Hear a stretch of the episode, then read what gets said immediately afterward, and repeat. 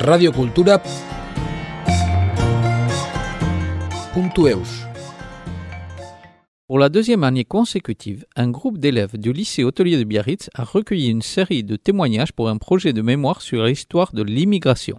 Ce projet se fait avec l'accompagnement de leur professeur d'histoire-géographie et la professeure documentaliste en partenariat avec le RAMI, Réseau des acteurs de l'histoire et de la mémoire de l'immigration en Nouvelle-Aquitaine, et Radio Cultura. Dans cette deuxième partie, Lucie nous explique en détail le parcours compliqué des migrants pour arriver au Pays Basque.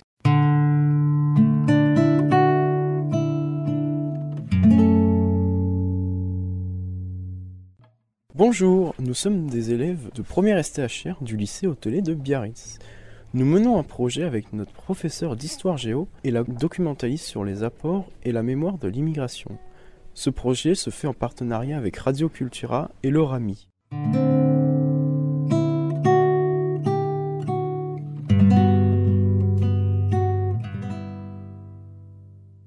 Le mercredi 18 janvier 2023, nous avons accueilli Lucie, bénévole dans une association à Bayonne.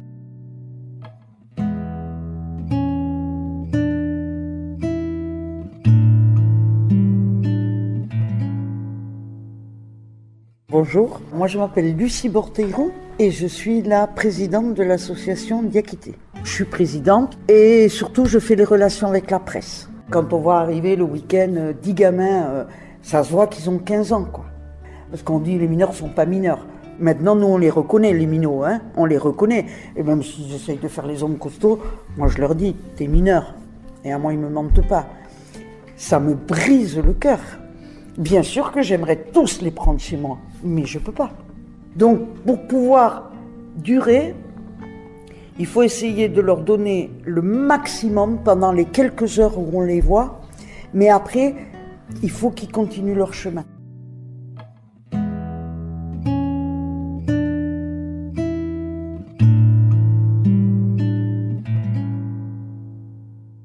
Il y a eu une grosse baisse pendant l'année 2020 à cause de la pandémie. Ça a repris 2020, 2022 aussi. C'est souvent par vague, hein, parce que en fait, à partir de 2021, la traversée entre le Maroc et le sud de l'Espagne a été complètement bloquée par euh, les gardes-côtes. Donc en fait, ils ont créé une autre route par les Canaries. Donc là, on n'est plus dans la Méditerranée, on est dans l'océan Atlantique, avec tout ce que ça implique. Et donc ils ont commencé à arriver aux Canaries. Les Canaries n'étaient pas du tout préparés à cet afflux important. Donc au début, ils sont restés aux Canaries. Donc dans des, euh, certains dans des hôtels au début, mais après au bout d'un moment dans des campements de fortune, euh, dans des conditions absolument désastreuses. Tous bloqués aux Canaries. On n'a jamais su, quand je dis on, c'est qu'il y a plein de gens qui ont essayé, on n'a jamais su pourquoi. L'Europe disait c'est territoire espagnol, c'est l'Espagne, qui décide, et l'Espagne disait c'est l'Europe qui nous a dit de ne pas les laisser passer. Donc on n'a jamais su, toujours est-il qu'il y a des milliers et des milliers et des milliers de gens qui se sont retrouvés bloqués aux Canaries.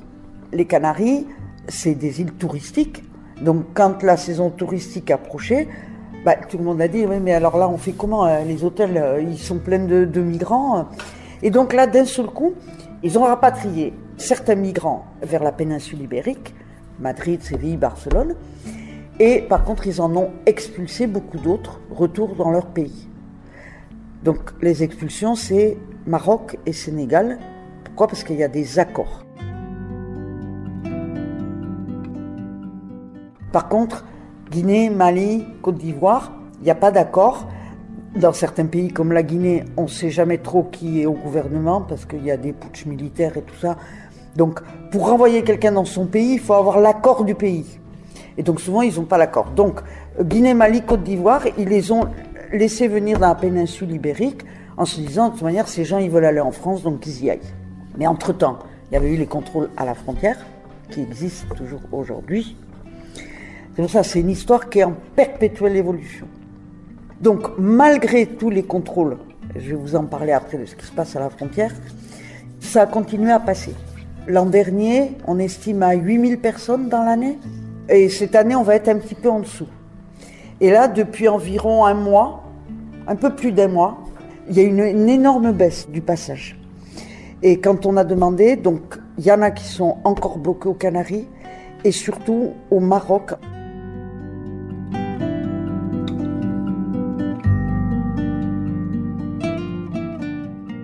Entre-temps, le Maroc et l'Espagne, qui étaient politiquement fâchés, se sont raccordés pour plein de raisons différentes. Donc là, en ce moment, le Maroc bloque, donc arrête des passeurs, parce qu'il ne faut pas se leurrer, pour prendre le bateau, il faut payer un passeur. Hein. Donc il y en a qui nous racontaient, là, la semaine dernière, ils avaient acheté leur billet, ils attendaient le bateau, et on leur disait, le passeur s'est fait arrêter. Donc tu as perdu ton argent, tu as perdu le bateau et tu ne peux plus passer. Et là, il y en a plusieurs qui nous ont dit qu'ils ont énormément de frères, parce qu'ils s'appellent frères et sœurs entre eux, de frères qui sont bloqués au Maroc et qui ne peuvent pas passer. Donc là, il y a une baisse, on ne sait pas jusqu'à quand elle va durer. Et donc à la frontière, il y a la police sur tous les ponts, donc il y a la police sur l'autoroute, il y a la police au pont Saint-Jacques, il y a la police au pont de Béobi, il y a des frontières euh, en montagne qui sont complètement fermées aussi. Alors que c'était un passage plutôt facile, c'est devenu un passage extrêmement dangereux.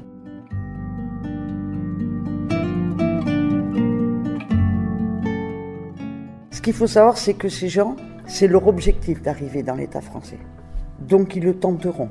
Même s'ils doivent le tenter cinq fois, dix fois, ils arriveront. Ils prendront tous les risques. De toute manière, vu ce qu'ils ont quitté et ce qu'ils ont vécu, plus rien ne leur fait peur. Et c'est pour ça qu'on a eu déjà neuf noyés dans la Bidassoa. Truc inimaginable pour nous, les gens qui sommes d'ici. Pour nous, cette frontière, elle n'existe pas pour les gens qui sont basques, il y a énormément de gens transfrontaliers euh, qui vivent ici, qui ont les enfants là-bas, euh, bon, euh, qui passaient tous les jours. Nous, la frontière, elle n'existait pas. Et là, c'est devenu un mur. Bon, on m'aurait dit il y a deux ans, il va y avoir des jeunes qui vont mourir noyés dans la d'assois. J'aurais dit, bon, n'importe quoi. Et ça se passe.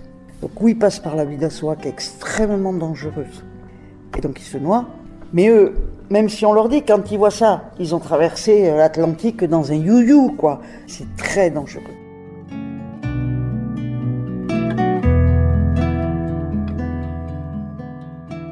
Ou alors ils s'en vont dans la montagne, avec tous les risques que ça comporte. Il y a ceux aussi qui se sont fait happer par le train parce qu'ils s'étaient endormis sur la voie ferrée à Cibourg. Donc euh, cette zone est devenue extrêmement dangereuse. Il y a une, immigration aussi dont je ne vous ai pas parlé parce que nous, on n'a pas de chiffres parce qu'on ne les voit pas, ces gens-là. C'est les gens du Maroc et de l'Algérie. Ils passent pas par nos associations. Ils ont d'autres réseaux. Il y en a qui s'arrêtent ici, mais peu. Il y en a beaucoup qui continuent. Il n'y a pas que l'immigration que nous on voit. Il y a une, autre immigration aussi, mais sur laquelle on n'a pas beaucoup de détails. Je vous parle de ça parce que les jeunes qui sont morts à Simour, happés par le train, c'était des Algériens qui justement voulaient prendre le train pour aller à Bordeaux. Voilà. Et alors, en plus des contrôles, il y a des contrôles euh, dans Handaï. Dans Handaï, des fois, c'est la chasse à l'homme. Saint-Jean-de-Luz, Urugne, toute la zone d'Urugne.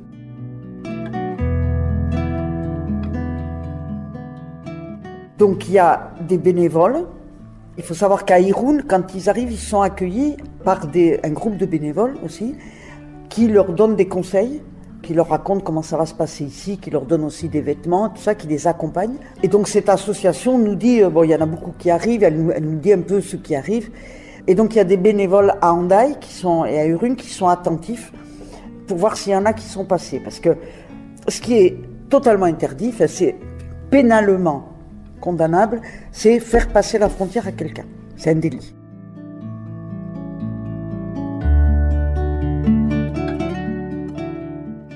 Par contre, recueillir quelqu'un qui est en territoire français et l'amener jusqu'à Bayonne, depuis l'histoire de Cédric Héroux, il n'y a plus de délit de solidarité, ça n'existe pas.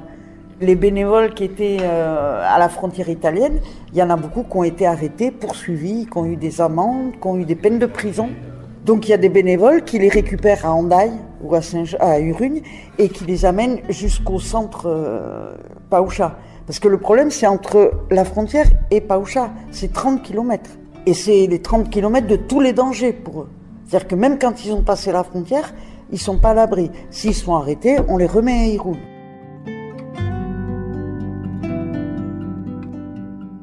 Nous, on n'a pas de salariés parce qu'on n'en a pas les moyens. Là, maintenant qu'on a notre local, on va voir si on diversifie notre activité ou qu'on l'intensifie, puisque euh, on travaillait là que deux jours par semaine. On va essayer de, faire plus. Donc, euh, on n'est que des bénévoles, beaucoup moins qu'avant, parce que le bénévolat, il y a l'impulsion émotionnelle, mais après, il faut durer. C'est dur de le faire tout le temps, tout le temps. C'est difficile. Il y a des gens dont la vie change et tout ça. Donc on a encore euh, beaucoup de bénévoles. Et là, depuis un an, on est dans la Fédération Etorkinikin Diakité. On est deux associations plus les groupes locaux. Et donc on fait aussi beaucoup de dénonciations publiques, de manifestations. On fait des colloques et on va beaucoup dans des collèges, lycées pour expliquer ce que nous on vit et ce que eux vivent surtout.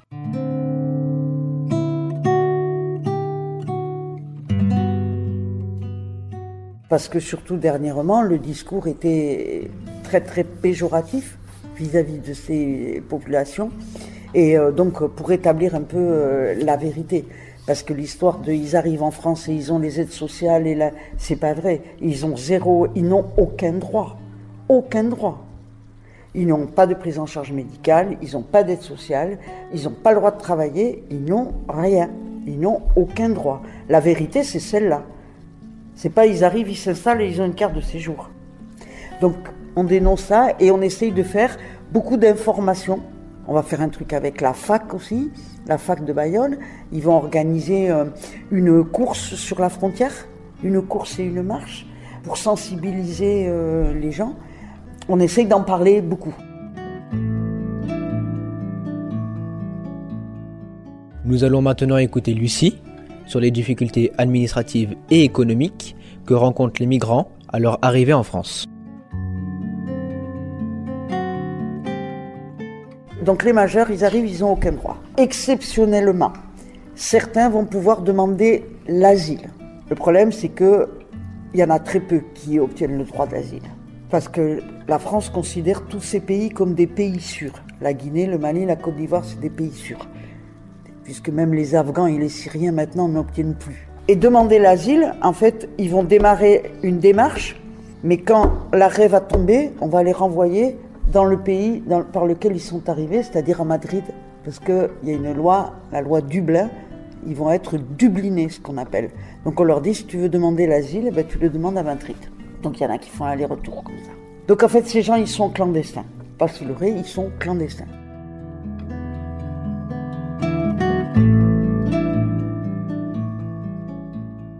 Et donc, ils vont essayer. Alors, certains ont de la famille ou connaissent des gens, des amis qui sont déjà installés.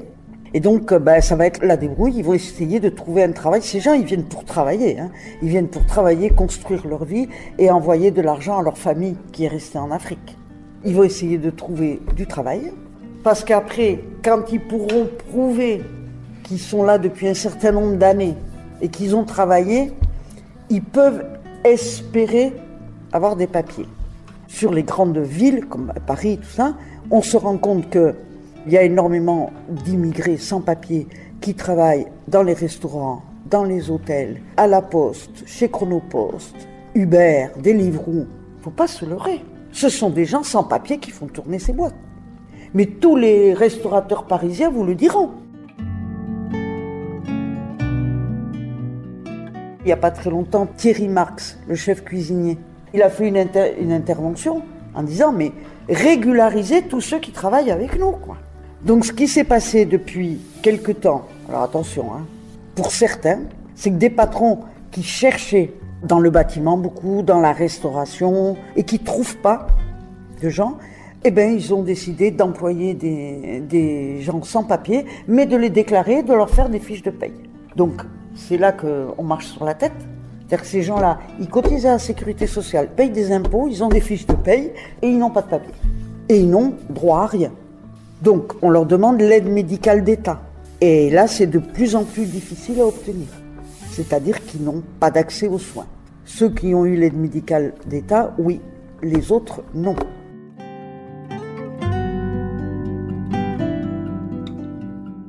C'est un dossier qu'il faut faire auprès de la CPAM Mais là, c'est pareil, les dossiers se perdent, euh, n'arrivent pas. Ah ben, on s'est rendu compte qu'il manquait un papier, ah ben, il manquait une photo.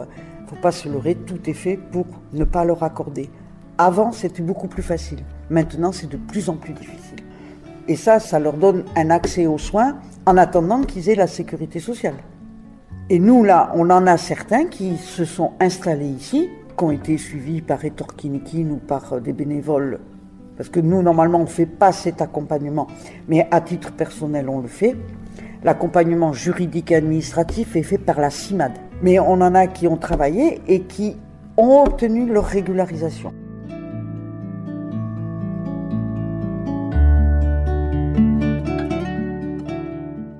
Par contre, le risque permanent, c'est un contrôle. Contrôle sans papier, c'est immédiatement OQTF. Vous lirez ça dans beaucoup d'articles. Obligation de quitter le territoire français. Assorti de IRTF, interdiction de revenir sur le territoire français. Donc là, c'est pareil, il faut faire un recours dans les 48 heures. Ça, c'est le préfet qui met euh, l'OQTF. Donc 48 heures pour essayer de lever l'OQTF. Et si l'OQTF n'est pas levé, avion et retour au pays.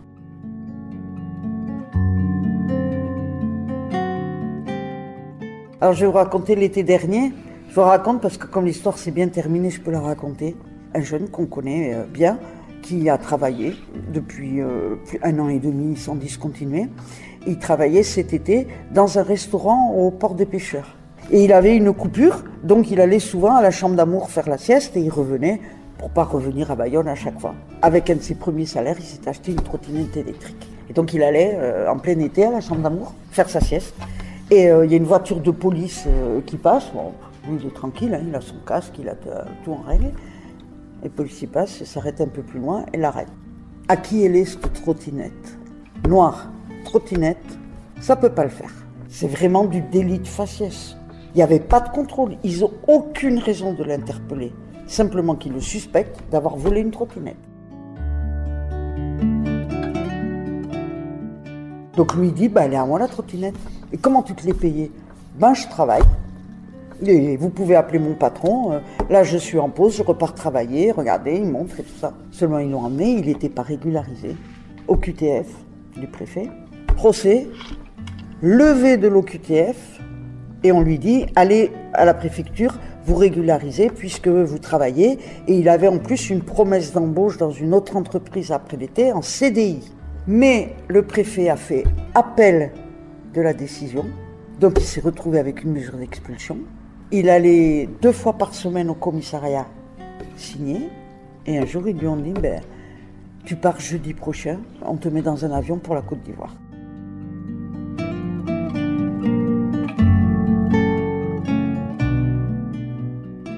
on s'est tous mobilisés. Il y a eu une intervention aussi du maire de Bayonne et de certains députés. Parce que lui, vraiment, il avait un dossier, il est complètement intégré, il travaille, il a une promesse d'embauche en CDI, il est bénévole à la table du soir où euh, tout le monde l'adore, il bosse comme un fou, il est intégré partout, partout, il a des amis partout, il est complètement intégré. Donc, euh, nous, on est intervenus, on a, fait une conférence de presse, plusieurs associations avec la table du soir, et le maire de Bayonne est intervenu avec euh, des députés. Le préfet a accepté de revoir le dossier, donc a annulé le vol pour Bamako, et ensuite l'a reçu, et il vient d'être régularisé. il est récépissé, mais normalement il va avoir une carte de séjour. Donc c'est ça qui est idiot, parce que le jour de son arrestation, il peut fournir ce dossier-là en 24 heures. Donc, où le dossier, ben, il y a tous les critères de régularisation, il travaille, il est CDI, il est intégré, euh, il n'y a jamais eu de trouble à l'ordre public, euh, voilà. Et donc on le régularise. Ou il n'est pas du tout intégré, il n'a rien et il y a des soucis, et le préfet peut justifier son expulsion. Mais c'est pas expulsion, ah ben tiens, j'avais pas très bien lu le dossier, je vais le relire parce qu'il y a monsieur Intel qui m'a dit que finalement, et maintenant je le régularise. Et on se trouve dans cette situation-là à chaque fois. C'est-à-dire que on a l'impression que ça dépend, c'est dur ce que je vais dire, de la personne qui est derrière le bureau de la préfecture. Et puis, bon, faut pas se leurrer, hein, il y a une politique de lutte contre l'immigration euh, illégale et de retour au pays qui est mise en place. Hein. Donc là, ça va pas s'améliorer hein, dans les mois qui viennent. Il y a la loi Darmanin qui va passer, ça va pas s'améliorer.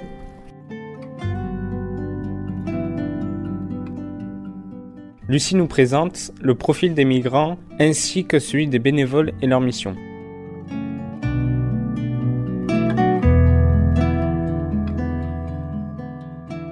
Il y a énormément de gens qui interpellent les élus, tout ça. Nous, ce qu'on a fait plusieurs fois, alors avec euh, un groupe qui s'appelle la CAFI, donc il y a Amnesty International, Médecins sans frontières, Médecins du Monde, la CIMAD, la NAFE, bon voilà, c'est des, associations connues, reconnues, euh, voilà. En fait, ces gens sont chargés d'observer la situation aux frontières de notre pays. Donc en fait, on fait des missions d'observation. Donc ils en font partout. Hein. Ils en font la frontière italienne, ils en font à Briançon, ils en font euh, du côté de Perpignan et, on en fait ici. Souvent c'est euh, trois jours. On observe ce qui se passe à la frontière. Parce qu'il y a des lois quand même. Quand quelqu'un arrive, on ne peut pas lui dire euh, repasse le pont, comme ça se fait. Non, non, va-t'en. Il faut l'accueillir. D'abord, lui demander un, est-ce qu'il vient demander l'asile? Est-ce qu'il a des problèmes de santé?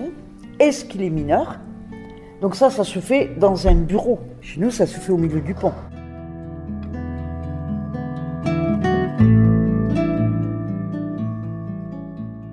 Donc on observe ça, observer, hein, et on note objectivement tout ce qu'on voit.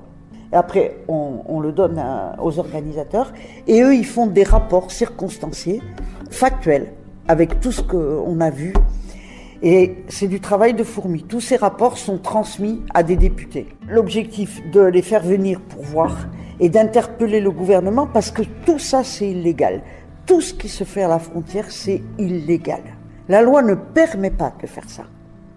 Donc, ce qu'on essaye, c'est de sensibiliser, se voiler la face et faire comme si ces gens n'étaient pas là, c'est pas possible. De toute manière, ils viendront. Donc, il faut les accueillir dignement. Or, euh, dans toutes les grandes villes, bon, nous on est protégés hein, ici, hein. dans toutes les grandes villes, euh, ces gens sont dans la rue. Et surtout, il y a énormément de mineurs dans la rue.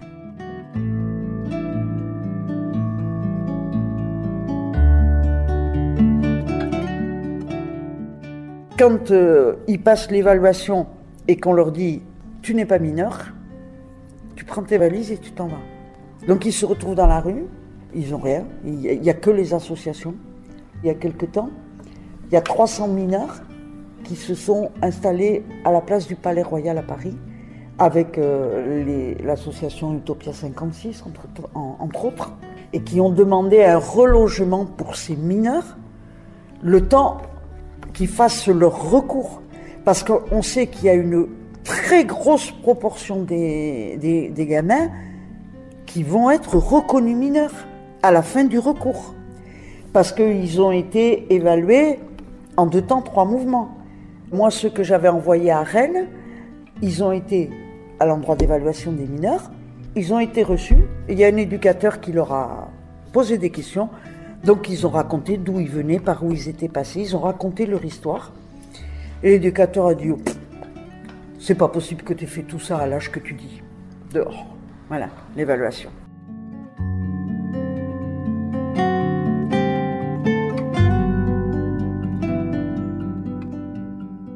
On part du principe souvent que les Guinéens, tous les papiers sont faux. Donc t'es Guinéen, t'es pas mineur. Puis après, attention, je ne mets pas la faute sur les éduques. Ils sont malheureusement obligés. Il y a des quotas.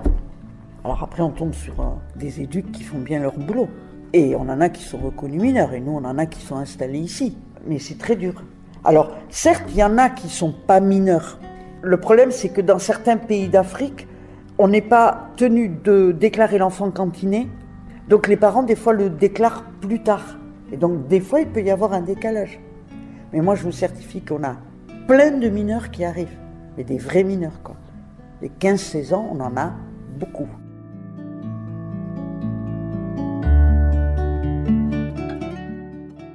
Radio Cultura www.radiomaria.eus.